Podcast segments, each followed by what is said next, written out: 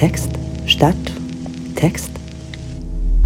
Eine Vorlesung von Professor Dr. Stefan Poromka an der Universität der Kunst der Berlin im Sommersemester 2021.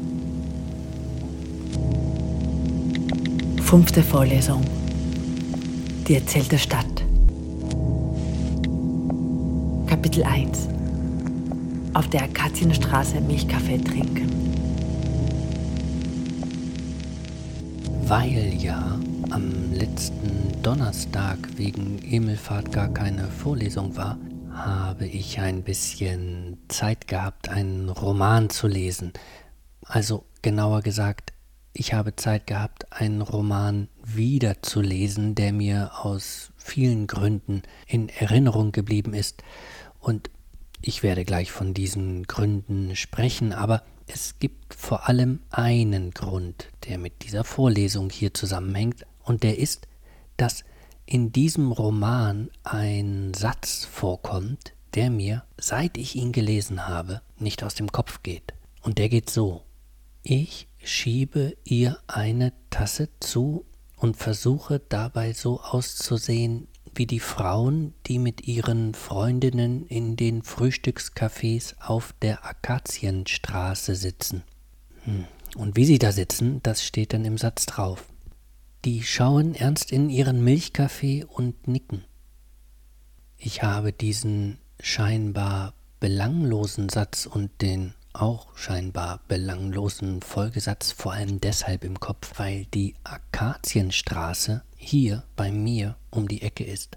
Und weil ich oft genug die Akazienstraße hochgehe und runtergehe und weil ich jedes Mal, wenn ich, also vor der Pandemie, aber nach Lektüre des Romans, in dem dieser Satz vorkommt, die Akazienstraße hochgegangen oder runtergegangen bin und an den Cafés vorbeigegangen bin und dann geguckt habe, ob und wie die Frauen da mit ihren Freundinnen sitzen und ob sie ernst in ihren Milchkaffee schauen und nicken. Also, ich konnte das einfach nicht mehr vergessen und es ist noch mehr passiert. Nichts Großes, aber immerhin. Ich habe damals nämlich angefangen, mich selbst zu sehen, also mich selbst zu beobachten und mich zu fragen, wie ich da eigentlich sitze, wenn ich da sitze, denn ich sitze da ja auch, also im Gottlob zum Beispiel mit Freunden oder Freundinnen, mit Kolleginnen oder zur Sprechstunde mit Studierenden oder alleine zum Beispiel in diesem Roman lesend, aus dem dieser Satz und der Folgesatz stammen und Milchkaffee trinke und vielleicht auch ernst schaue und vielleicht auch nicke. Und ich frage mich, ich im Blick dieser Erzählerin bin, wenn sie vorbeigeht und den Blick über mich hinwegschweifen lässt, verächtlich, denn es ist ein verächtlicher Satz, der da über die Frauen und die Freundinnen in den Frühstückscafés der Akazienstraße gesprochen wird. Und sowieso, die alten weißen Männer, das werden Sie noch sehen, haben in diesem Roman sowieso eine ganz eigene Rolle. Aber dazu gleich mehr. Erstmal nur das, wenn ich mich heute nämlich nochmal auf ganz andere Weise dieser Gedankenfigur annähere, dass wir den Text der Stadt immer schon lesen, dass wir den Text der Stadt immer schon schreiben, dass wir mit dem Text der Stadt immer schon so verbunden sind, dass er durch uns hindurchgewoben ist und uns weiterschreiben lässt, dann möchte ich Ihnen das heute gern an einem Roman zeigen. Also ich möchte Ihnen konkret daran zeigen, wie das funktioniert mit diesem Gewobensein und diesem Weiterweben. Und ich rede dabei erstmal nur über diesen Roman. Aber eigentlich rede ich über literarische Stadttexte überhaupt. Eigentlich rede ich auch über Literatur und darüber, wie wir mit literarischen Texten verbunden sind. Also, los geht's. Erstmal zurück auf die Akazienstraße.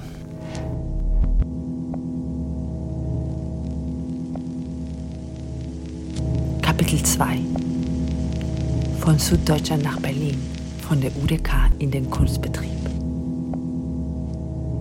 Dieser Satz über die Frauen und ihre Freundinnen beim Milchkaffee in den Frühstückscafés in der Akazienstraße, der wird von der Erzählerin des Romans gesprochen, äh, von deren Namen nur der Anfangsbuchstabe bekannt ist. M heißt sie. Und M lautet zugleich der Titel des Romans, durch den diese Erzählerin als Ich hindurchführt und dabei zugleich durch das vorpandemische Berlin im Jahr 2019.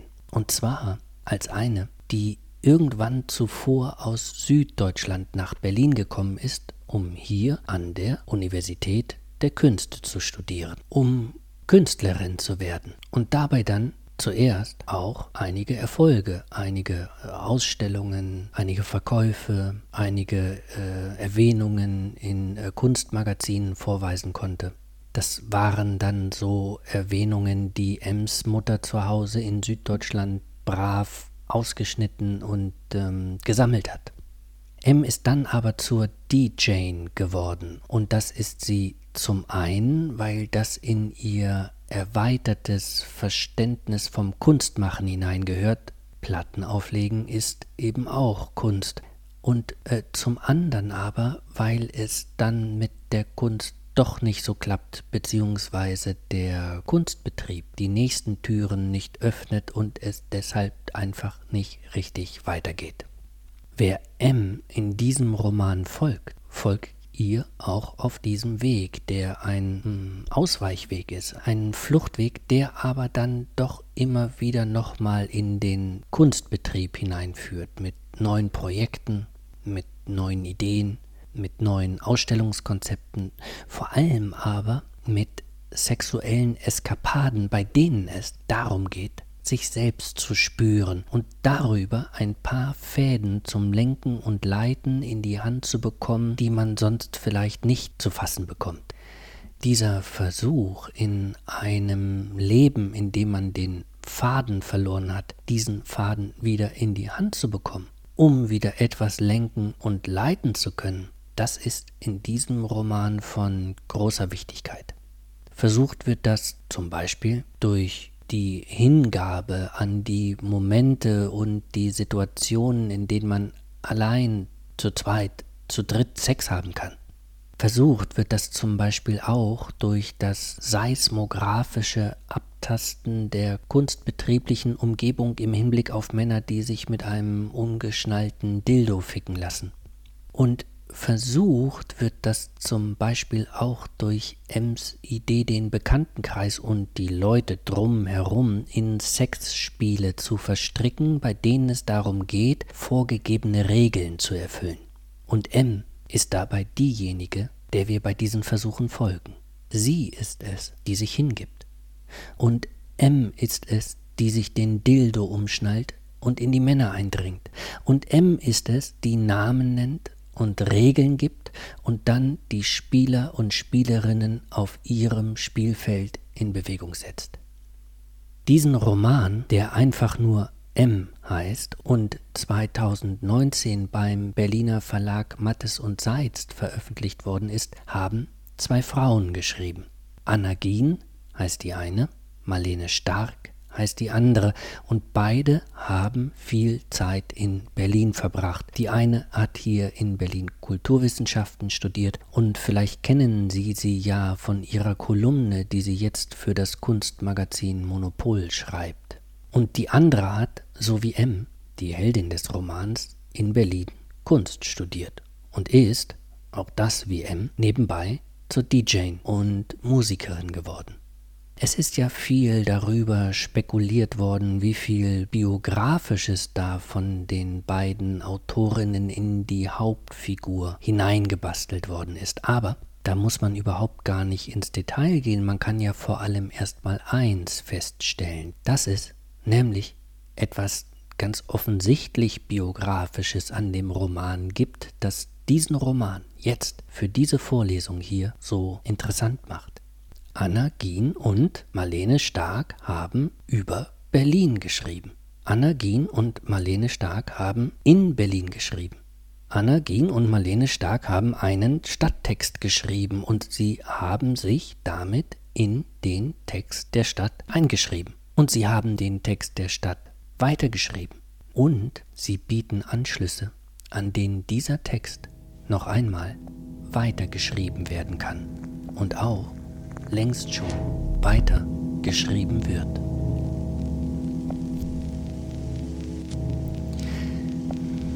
Kapitel 3 Wie der Roman in den Text der Stadt hineingeschrieben wird. Dass der Roman M in Berlin spielt, das wird nicht nur deutlich, wenn M auf die Frauen und deren Freundinnen in den Frühstückscafés der Akazienstraße verweist.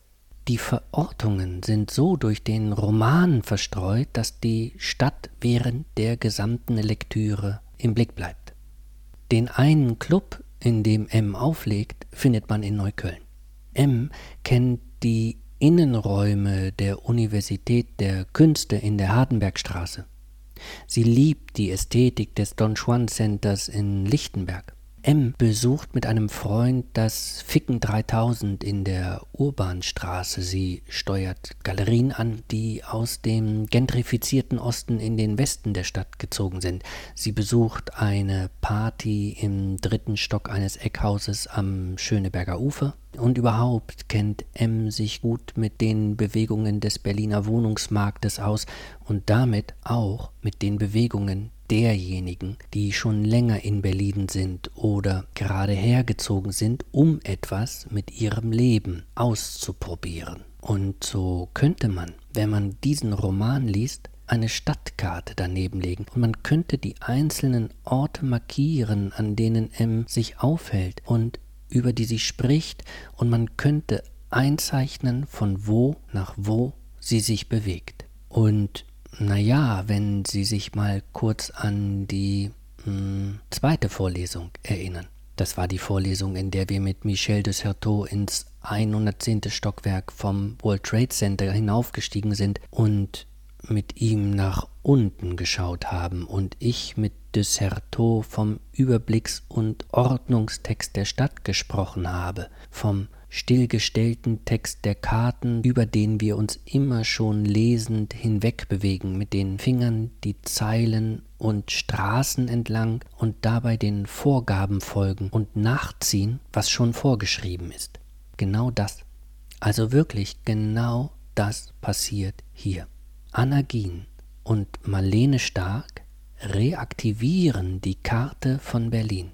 Sie markieren für ihre Heldin die Orte und tragen sie damit in die bestehende Ordnung ein. Und sie lassen M von Ort zu Ort bewegen und ziehen damit die Verbindungslinien nach, so wie Zeilen durch den vorgeschriebenen Text der Stadt. Und wenn Sie sich jetzt schon gerade an die zweite Vorlesung erinnern, dann erinnern Sie sich vielleicht auch an das. Da sind wir dann ja mit Michel de Certeau auch wieder mit dem Fahrstuhl nach unten gefahren und sind in den Text der Stadt eingetaucht, diesen Text der Stadt, von dem de Certeau meinte, dass er eben nicht von oben gelesen wird, sondern aktualisiert und umgeschrieben wird, indem man ihn neu kombiniert und eigene Bewegungen und Bewegungsfiguren ausprobiert und Choreografien entwickelt. Und auch das passiert hier in diesem Roman. Sie können den Roman von Anna Gien und Marlene Stark genau so lesen. Es ist ein Text der Stadt, der in die Stadtkarte eingetragen wird.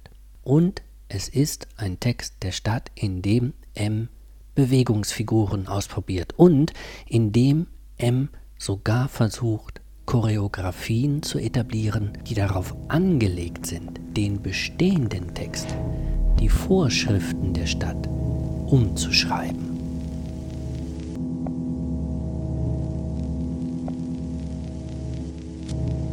Kapitel 4 Die Stadt als Collage, in der die Geschichten unverbunden nebeneinander stehen.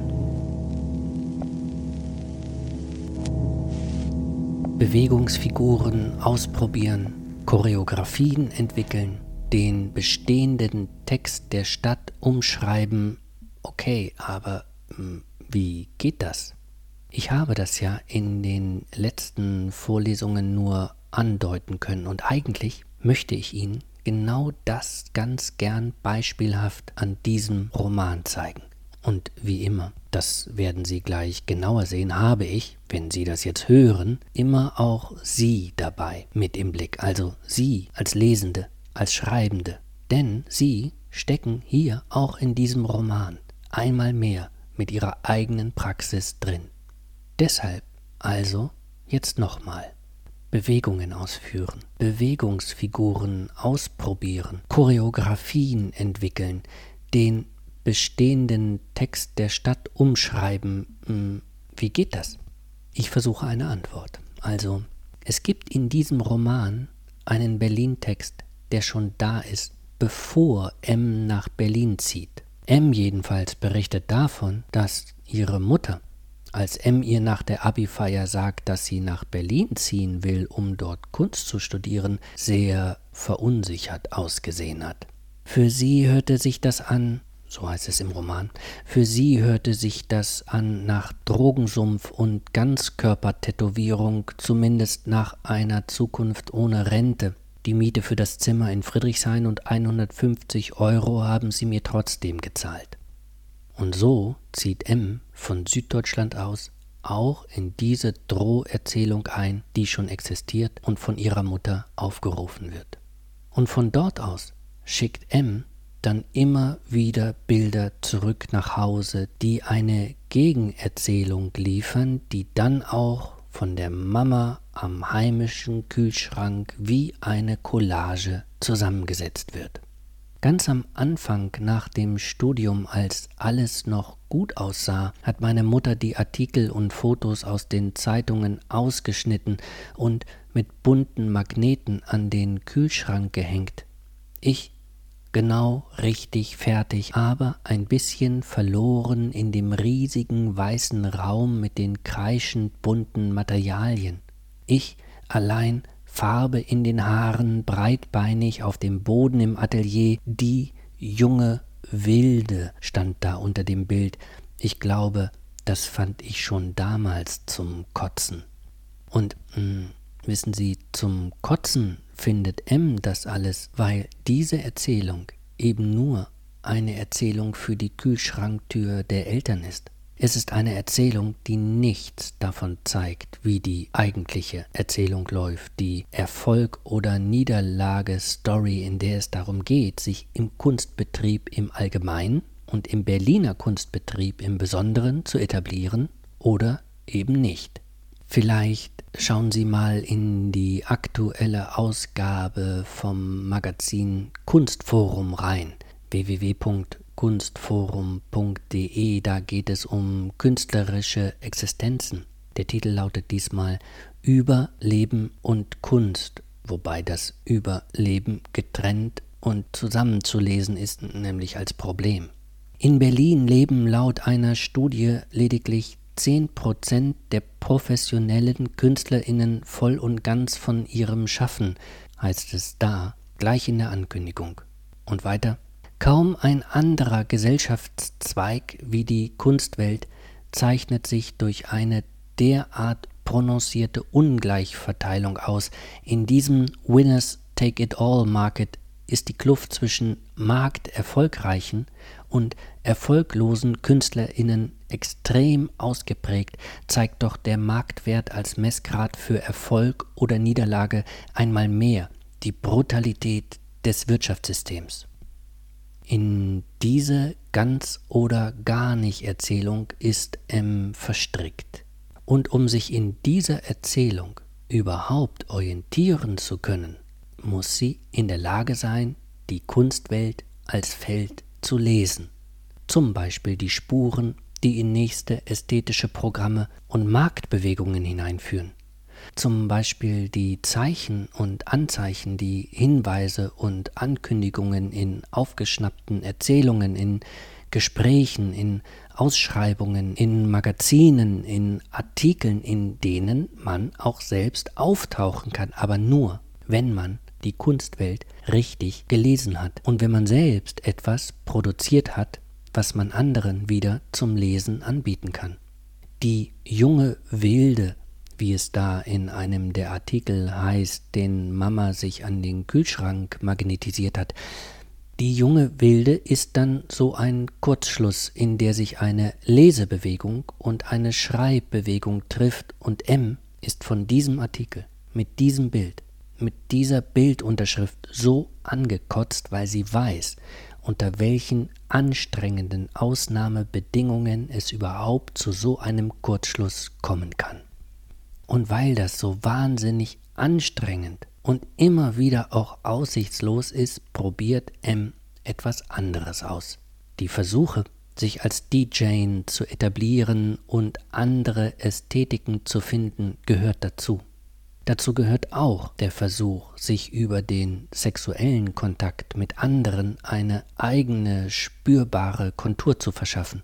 Und dazu gehört auch der Versuch, den Kunstbetrieb zu ficken und sich dafür die Männer vorzunehmen, mit dem Umschnalldildo nämlich und den Männern dabei zuzuschauen, wie sie sich hinlegen, wie sie sich hingeben, wie sie sich öffnen und ihre Lust zeigen.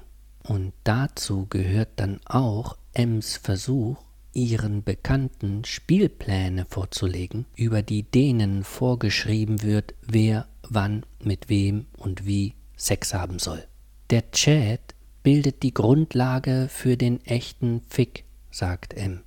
Von hier aus kann ich alles steuern. Ich arbeite kartografisch. Das Ganze ist wie Risikospielen oder Schiffe versenken, Live-Action, Role-Playing, bei dem es nicht um Effizienz, sondern um Befriedigung geht, eigentlich sogar nur um Strategien der Befriedigung. Naja, das ist natürlich interessant, oder? Auch die Bilder, die hier benutzt werden.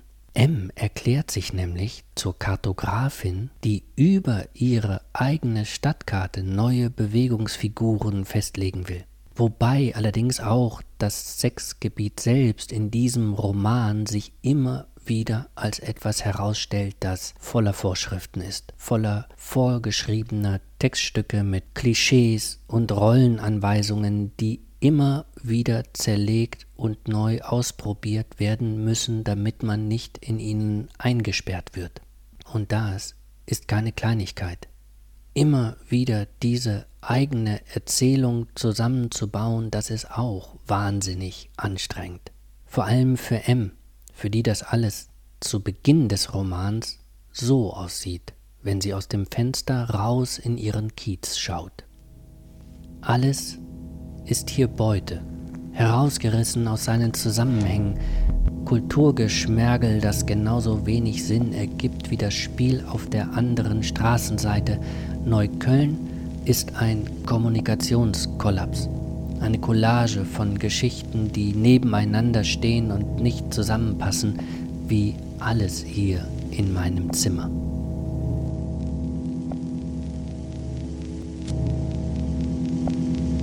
Kapitel 5 Den Text der Stadt aktualisieren, den Text der Stadt umschreiben. Neukölln ist ein Kommunikationskollaps, eine Collage von Geschichten, die nebeneinander stehen und nicht zusammenpassen wie alles hier in meinem Zimmer. Diese Passage aus dem Roman M von Anna Gien und Marlene Stark ist für uns so interessant, weil die beiden so etwas wie das ästhetische Programm des Textes der Stadt auf den Punkt bringen. Alles herausgerissen aus Zusammenhängen, also aus den Kontexten genommen und in keinen neuen Kontext hineingesetzt. Es ist nur noch Schrott, Kram, Gerümpel, alles unverbunden nebeneinander. Es sind Reststücke Teilstücke, die sich nicht fügen wollen, eine Collage vielleicht, aber bei genauerer Ansicht eher etwas, das kollabiert, zersprengt ist und äh, einfach die Fassung verloren hat. So sieht es in Ems Zimmer aus. So sieht es in Neukölln aus. So sieht es in der Stadt aus. Und so sieht es aus, wenn M auf ihr Leben blickt. Es ist der Zusammenhang abhanden gekommen. Es ist die Linie abhanden gekommen. Es ist die Erzählerin abhanden gekommen. Und wenn das so ist, wenn das der Ausgangspunkt ist, dann lässt sich dieser Roman von Anna Gien und Marlene Stark als Versuch verstehen, dieses Durcheinander zu fassen zu bekommen und dieses Durcheinander anders zusammenzufügen, zu erzählen, zu drucken, äh, zu binden und in Umlauf zu bringen. Das, genau das ist das Schreibprojekt, das Erzählprojekt, das Kunstprojekt der beiden Autorinnen. Die beiden schicken M los, um mit ihr dem Ganzen dann doch nochmal Zusammenhang und Kontur zu geben. Und das ist ja total interessant. Wenn wir diesen Roman lesen, schauen wir also gar nicht nur M dabei zu, wie sie versucht, ihre Sachen auf die Reihe zu bekommen. Der Roman selbst ist Ausdruck dieses Versuches. Und so ist es eben nicht nur M, die uns als Leserin der Stadt vorgeführt wird. Die Leserinnen der Stadt sind hier eigentlich Gien und Stark. Gien und Stark kennen den Text der Stadt. Sie kennen seine Ordnungen. Sie kennen seine Zwänge und sie versuchen die Versatzstücke dieses Textes aufzunehmen und in eine neue Erzählung zu übersetzen. Und so gilt auch und eigentlich erst recht für die beiden Autorinnen, was wir mit Desserteau als die Möglichkeit beschrieben haben, in den Text der Stadt einzutauchen und ihn zu aktualisieren und dabei aber nicht bloß zu wiederholen, sondern umzuschreiben. Aktualisieren, umschreiben, das ist das, was die beiden Autorinnen machen. Und dafür auch jetzt nochmal die Frage, wie machen die das eigentlich?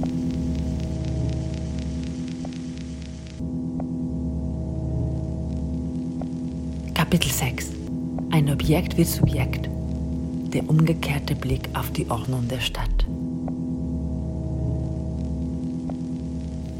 Ja, die Frage ist, wie machen die das eigentlich? Also wie geht das? Also was ist die ästhetische Strategie? Was ist die Produktionslogik? Und die Antwort ist, Gien und Stark setzen wie Sie es selbst sagen, für diese Aktualisierung und für dieses Umschreiben mit M ein radikales Ich ein. Und zwar ein radikales Ich, das davon lebt, dass etwas aufgenommen wird und umgedreht wird.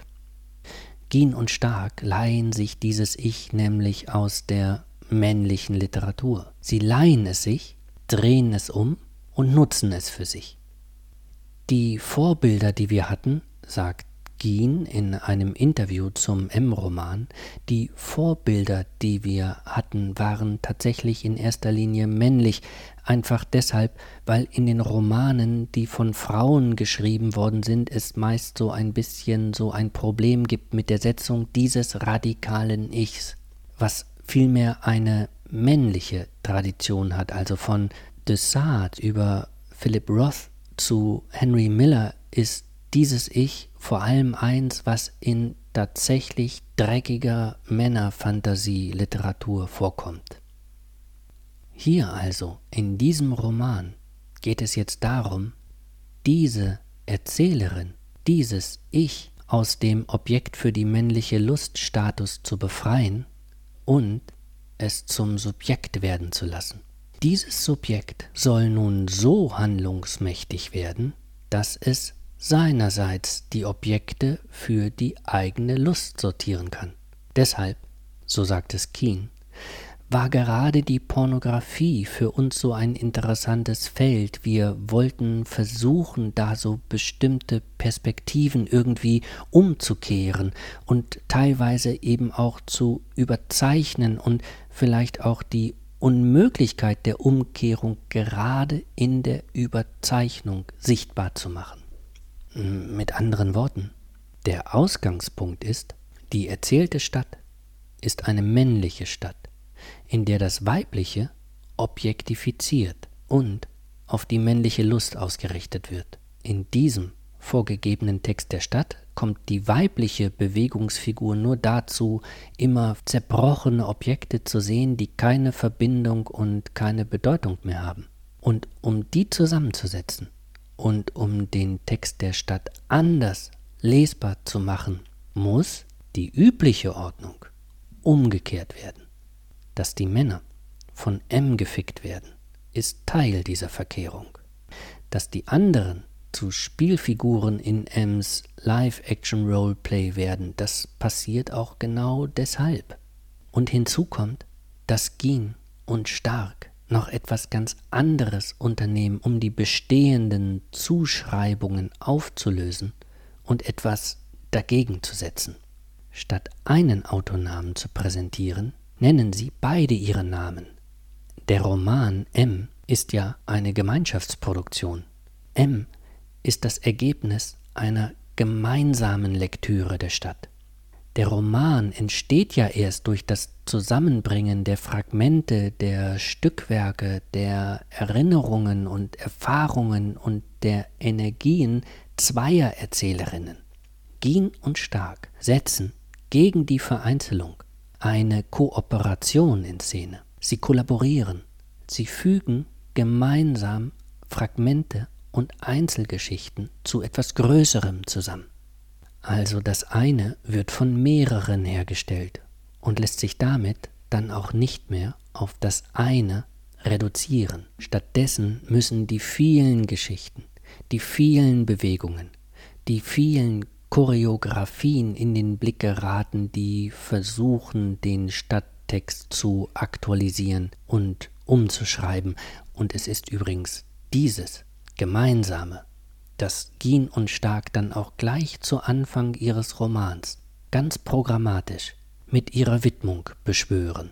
Denn schlägt man das Buch auf, sieht man zuerst eine Liste, in der alphabetisch knapp 240 weibliche Vornamen aufgeführt sind, 240 Frauen, all denen, heißt es da, sei nämlich dieses Buch gewidmet. Und am Ende der Aufzählung, nach den 240 Namen, heißt es dann auch noch, dieses Buch sei auch für alle anderen.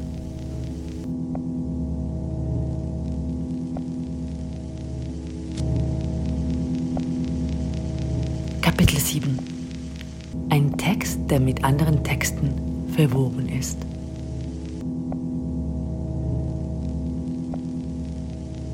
In den Besprechungen, die zu diesem Buch in den Blogs und in den Feuilletons erschienen sind, äh, schwankte man ein bisschen. Dass es hier um ein ganz wichtiges Empowerment geht, also um eine literarische Energieübertragung, das war klar. Aber Iris Radisch hat in der Zeit geschrieben, dass M für die Literaturgeschichte der weiblichen Sexualität nichts wesentlich Neues bringe. Und in der Frankfurter Allgemeinen Zeitung hieß es von Miriam Schellbach, dass im Roman auch die Stadt Berlin nicht allzu viele neue Facetten bekommt.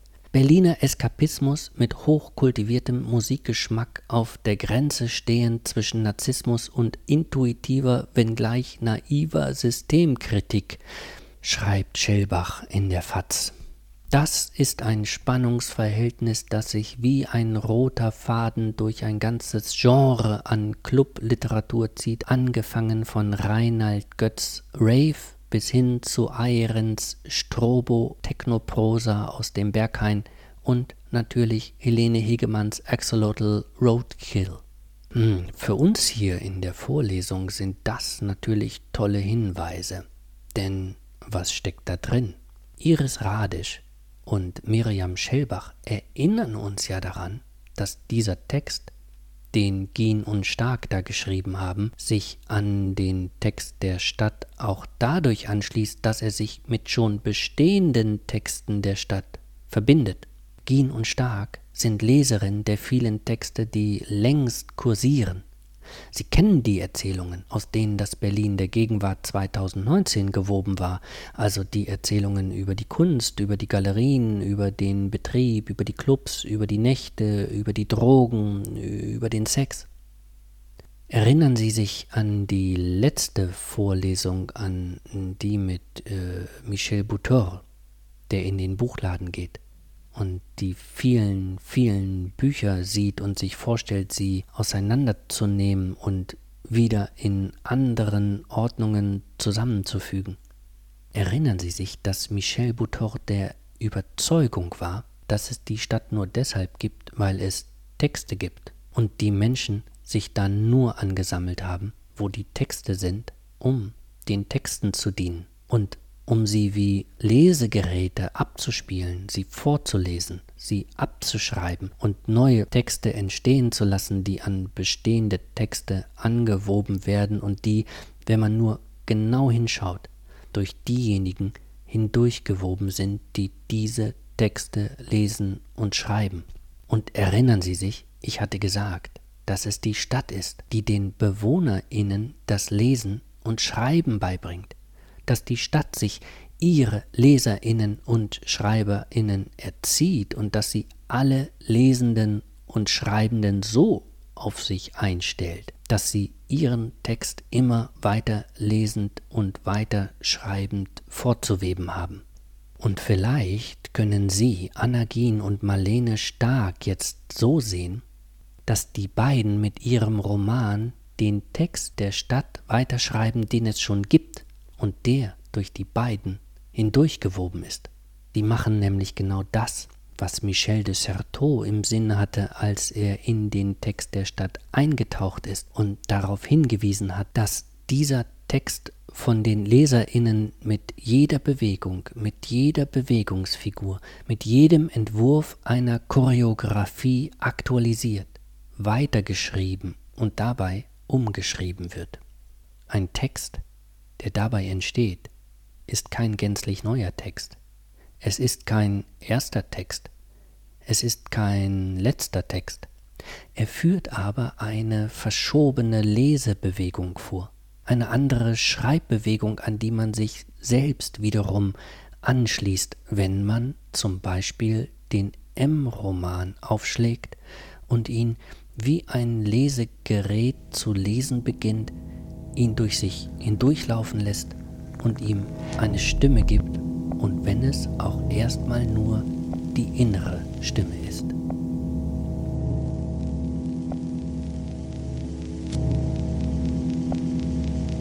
Kapitel 8 Einen Roman lesen heißt, ihn durch sich hindurch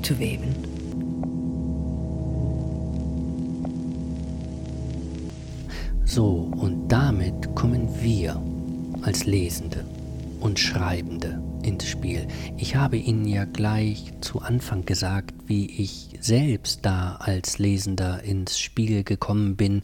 Es ist der Stadttext von Gien und Stark, der mich dazu bringt, die Bewegungen auf der Akazienstraße anders zu sehen. Gien und Stark schreiben sich in meinen Stadttext ein. Sie schreiben sich in meinen Kieztext ein und bringen mich dazu, ihn anders zu lesen. Und Gien und Stark bringen mich mit ihrem Stadttext dazu, mich selbst anders zu beobachten, also mich selbst anders zu lesen und womöglich durch diese Beobachtung hindurch auch anders zu bewegen. Und das ist nur ein Detail. Es gibt viel mehr, die ich hier aufreihen könnte, aber wir können ja auch über Sie sprechen. Sie können ja auch lesend die eigenen Wege abgleichen, auf denen Sie sich bewegen und die Orte, die Sie dadurch verknüpfen. Sie können vielleicht durch die Lektüre so eines Romans hindurch Ihre eigene Stadterzählung, Ihren eigenen Stadtroman lesen, in den Sie verstrickt sind und an dem Sie jeden Tag mit jeder Bewegung auch und gerade eben jetzt weiterschreiben und sich dabei mit dem Roman von Gien und Stark verknüpfen oder vielleicht sogar überschneiden, wo es um ihren Auszug zu Hause geht, wo es um ihre Ankunft in der Stadt geht, um das Eintauchen in die Stadt, um das Lesen lernen der Stadttexturen, um das Entziffern der Ordnungen, um ihre Vorstellungen von einem Weg, einem Lebensweg, den Sie hier zurückzulegen haben und den Sie sich und anderen auch immer wieder erzählen müssen und sei es auch nur, weil Sie gezwungen sind, dauernd Ihren Lebenslauf irgendwo einzureichen. Und dabei vielleicht nicht selten das Gefühl haben, so viel Unverbundenes, so viel Kram, so viel Gerümpel verbinden zu müssen, so viel Bedeutungsloses mit Bedeutung aufladen zu müssen und dabei eigentlich nur dauernd zu verhindern, dass das alles, was sie tun wollen, sollen, müssen, nicht endgültig kollabiert.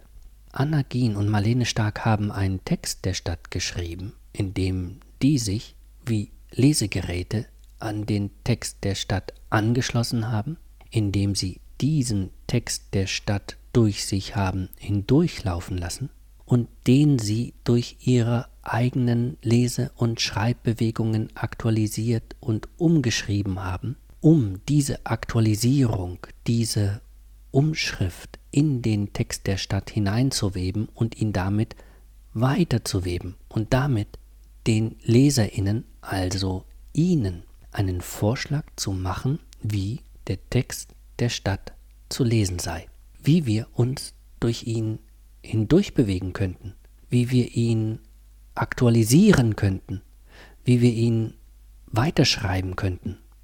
Und wenn Sie M lesen, diesen in den großen Text der Stadt hineingewobenen Text lesen, dann nehmen Sie ihn auf und weben ihn durch sich hindurch und weben sich weiter in den Text der Stadt hinein, aber nicht, indem Sie das Vorgeschriebene bloß bestätigen, sondern indem Sie es in Ihre eigenen Bewegungsfiguren hineinnehmen.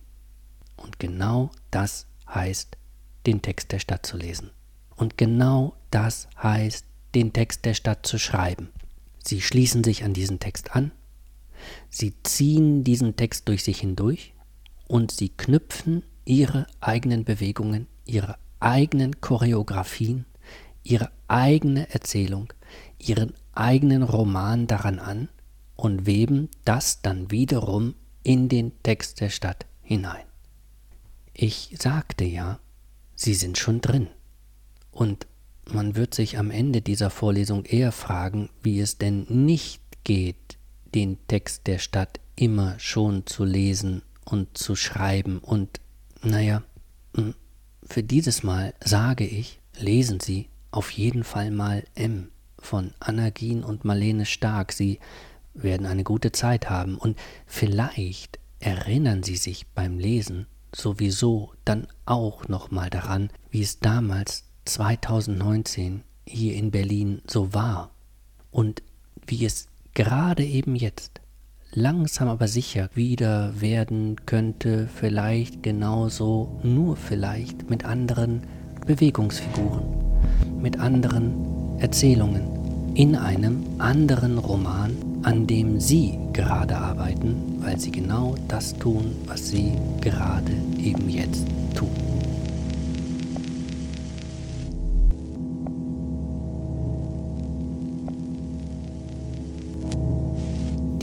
Aufgabe, die ich Ihnen in dieser Woche mit auf den Weg geben möchte, schließt sich wieder mal direkt an das an, worüber ich gerade gesprochen habe. Als ich 1987 nach Berlin gekommen bin, da gab es Texte, die mir Berlin strukturiert haben. Das eine war das 1978 vom Magazin Stern herausgebrachte Buch Wir Kinder vom Bahnhof Zoo, das damals die eigentliche Droherzählung für alle war, die in jungen Jahren nach Berlin gezogen sind und irgendwie plötzlich alle in der Gefahr standen, äh, an die Nadel zu geraten und auf den Strich gehen zu müssen, um sich Geld für den nächsten Schuss zu besorgen.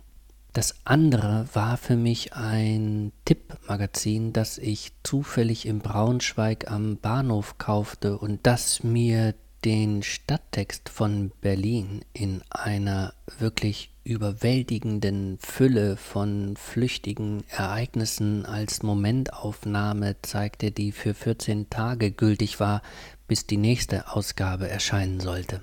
Und in der, so wie ich mich erinnere, die Ärzte eine große Rolle gespielt haben, die ich so angeguckt habe und deren Texte ich gelesen habe und gehört habe und die für mich ein großes Versprechen auf das enthalten haben, was mich da in Berlin erwarten könnte. Und das dritte war der Film, von dem ich in der letzten Woche kurz gesprochen habe, Der Himmel über Berlin von Wim Wenders, der im selben Jahr, in dem ich nach Berlin gezogen bin, in die Kinos kam und den ich als ganz frischer Berliner im Delphi-Palast am Zoo gesehen habe und der meinen Blick auf die Stadt so sehr festgelegt hat, dass ich heute noch, wenn ich den Film sozusagen aus der Zukunft wiedersehe und auch mich wiedersehe und nun alle Orte kenne, die ich damals alle erst kennenlernen sollte, also dann bin ich immer noch erstaunt darüber, wie tief sich das in mich eingelassen hat. Naja, und nun die Frage an Sie. Können Sie mir nicht mal Ihre Texte nennen? die ihr Bild von der Stadt geprägt haben. Und nehmen Sie als Texte mal Bücher, äh, Erzählungen, äh, Zeitungs- oder Zeitschriftenartikel, ganze Ausgaben vielleicht, aber auch einen Film. Verstehen Sie auch einen Film mal probeweise als Teil dieser Textur, aus der die Stadt gewoben ist, in der Sie jetzt sind? Vielleicht war es ja auch nur eine mündliche, vielleicht war es ja auch nur eine mündliche Erzählung ein Bericht oder eine Anekdote, schreiben Sie doch auf jeden Fall mal die zwei, drei wichtigsten davon auf und erklären Sie mir, wenn Sie mögen, in ein, zwei Sätzen, inwieweit diese Texte mit festgelegt haben, wie Sie den Stadttext fortan gelesen haben oder vielleicht immer noch lesen. Das wäre Teil 1. Und jetzt noch schnell Teil 2.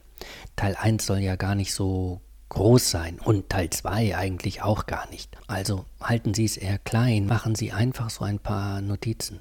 Die Frage ist nämlich an Sie für Teil 2. Welchen Roman Ihrer Stadt würden Sie jetzt eigentlich schreiben? Also, so wie Gien und Stark M geschrieben haben, um sich an den Stadttext anzuschließen und ihn lesbar zu machen. Welches wäre Ihr Roman? Erfinden Sie einen. Nennen Sie sich als Autorin, nennen Sie den Titel des Romans und schreiben Sie dann eine kleine Ankündigung des Romans, wie er, naja, zum Beispiel in der Verlagsvorschau erscheinen würde. Oder, was auch ganz lustig wäre, schreiben Sie auf, wie über Ihren Roman auf dem Klappentext des Buches geschrieben werden würde. Spinnen Sie einfach ein bisschen rum. Alles ist erlaubt, Sie selbst sind der Autor, die Autorin und was erzählt wird, das entscheiden Sie. Und durch Sie hindurch, naja, Sie wissen schon, der längst schon existierende Text dieser Stadt. In diesem Sinn, herzliche Grüße und alles Gute und bis zur nächsten Woche. Tschüss.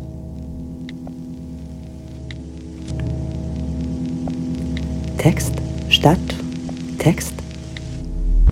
Eine Vorlesung von Professor Dr. Stefan Poromka an der Universität der Kunst der Berlin im Sommersemester 2021.